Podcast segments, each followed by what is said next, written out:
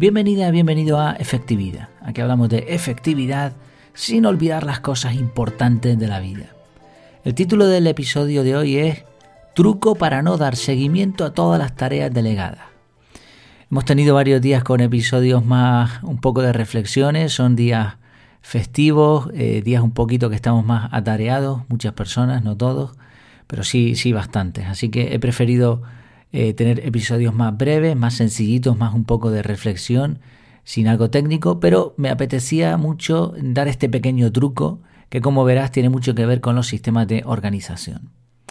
Para empezar una pregunta, ¿cuántas veces has encargado un asunto a otra persona para al final, después de 500 recordatorios, avisos y amenazas, tener que hacerlo tú? Seguro que te ha pasado, ¿verdad? Sin duda, uno de los quebraderos de cabeza en organización personal son las tareas delegadas.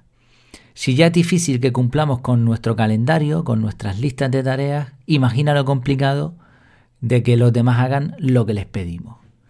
Pero no solo es un dolor de cabeza el simple hecho de delegar, de pedir algo a alguien, también lo es integrar esas acciones en nuestro sistema de organización personal.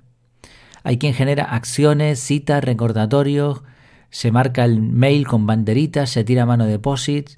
Es como la pieza del puzzle que no encaja en ningún sitio. Para colmo, en muchos sistemas debes revisar con frecuencia esas tareas delegadas, con lo cual cada vez que las ves te vuelve el dolor de cabeza.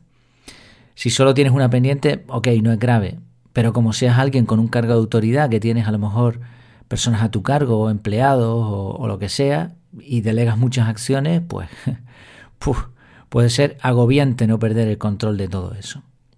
Bueno, antes de, de, seguir, solamente un pequeño asterisco, y es que en el método CAR la forma de manejar delegados es generar un bloque de calendario cuando queremos revisar esa tarea. Entonces, si, si tú, por ejemplo, le pides un informe a un compañero de trabajo y lo necesitas para dentro de una semana, pues a lo mejor dentro de tres días te colocas un bloque en el calendario y mm, ponemos pedir informe a fulanito. Y ya está, ¿eh? así de sencillo.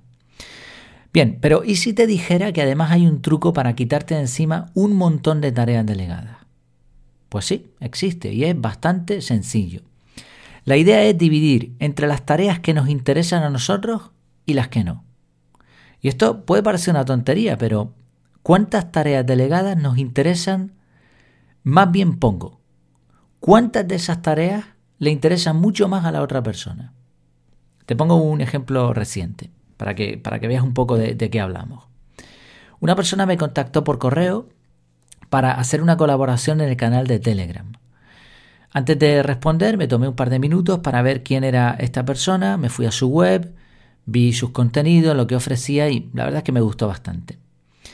Pensé que esa colaboración no me iba a dar gran cosa. Podía haber tenido alguna ganancia, pero no era, no era una cosa enorme, ¿no? El tiempo, coste, ya sabes. Bueno, dije, bueno, no, voy a ganar gran cosa. Pero sí creí que, me, que podía ayudar y, y me apetecía hacerlo. Así que redacté un correo en respuesta dándole algunas ideas de qué podíamos hacer. Y finalicé con la frase, espero tus comentarios. Bueno, después de esto, después de esa respuesta, ¿qué habrías hecho tú con ese correo? Piénsalo. Lo que yo hice fue archivar el correo y listo, a por el siguiente. ¿Era una tarea delegada? ¿Se debía convertir ese correo en uno o varios ítems de alguna lista? ¿Había que anotar algo?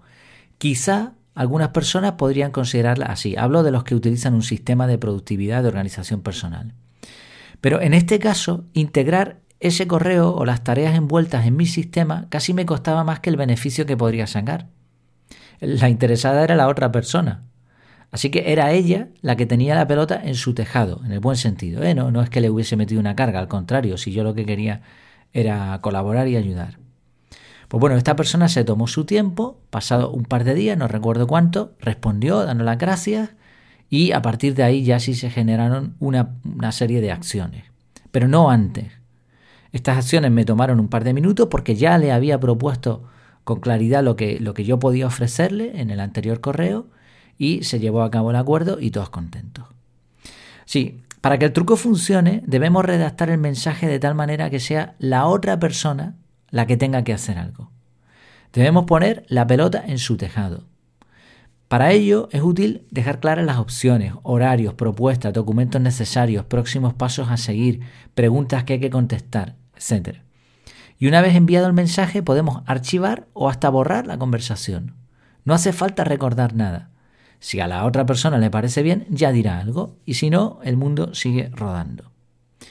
Incluso, aun si ese tema nos interesa algo, digamos, bueno, vale, archivé el correo, no hice nada, no anoté nada en ningún sitio, la otra persona no ha contestado, pero en el fondo a mí sí me gustaría darle seguimiento a eso. No pasa nada, aunque lo hubiésemos borrado o archivado, pasado un tiempo, porque nuestra mente es así, es así de curiosa, ese asunto, como nos preocupa, va a salir. Y como no hicimos nada con eso en su momento, ¿qué habría que hacer ahora? Capturar. Y cuando capturamos la idea, ese, tema vuelve a entrar en el sistema.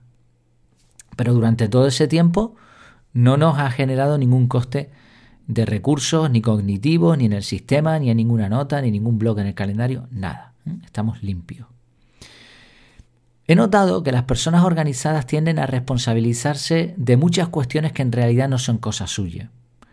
Esto es un problema, porque no solo cargamos con lo nuestro, sino además con lo de los demás pero con una, pequeña diferencia. Es ironía, ¿eh? es una diferencia enorme. En la mayoría de las ocasiones, la organización de la otra persona no será tan efectiva como la nuestra, porque si lo fuera, por lógica, no cargaríamos con sus asuntos. Así que no solamente estamos cargando con más de lo que nos corresponde, sino que encima eso que nos cargamos, que nos echamos a la espalda, pesa todavía más que lo nuestro. Por eso recuerda el truco.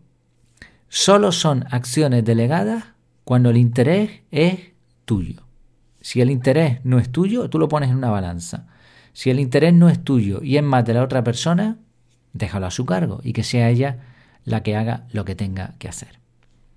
Espero que te resulte útil este truco y como siempre, sabes que los comentarios en, el canal de Telegram vas a tener el podcast, vas a tener los artículos y también ahí pues comentar lo que te parezca este episodio. Por supuesto en iVoox o en cualquier otro sitio puedes comentar también y, y estaré encantado de responder. Muchas gracias por tu tiempo, por tu atención y hasta la próxima.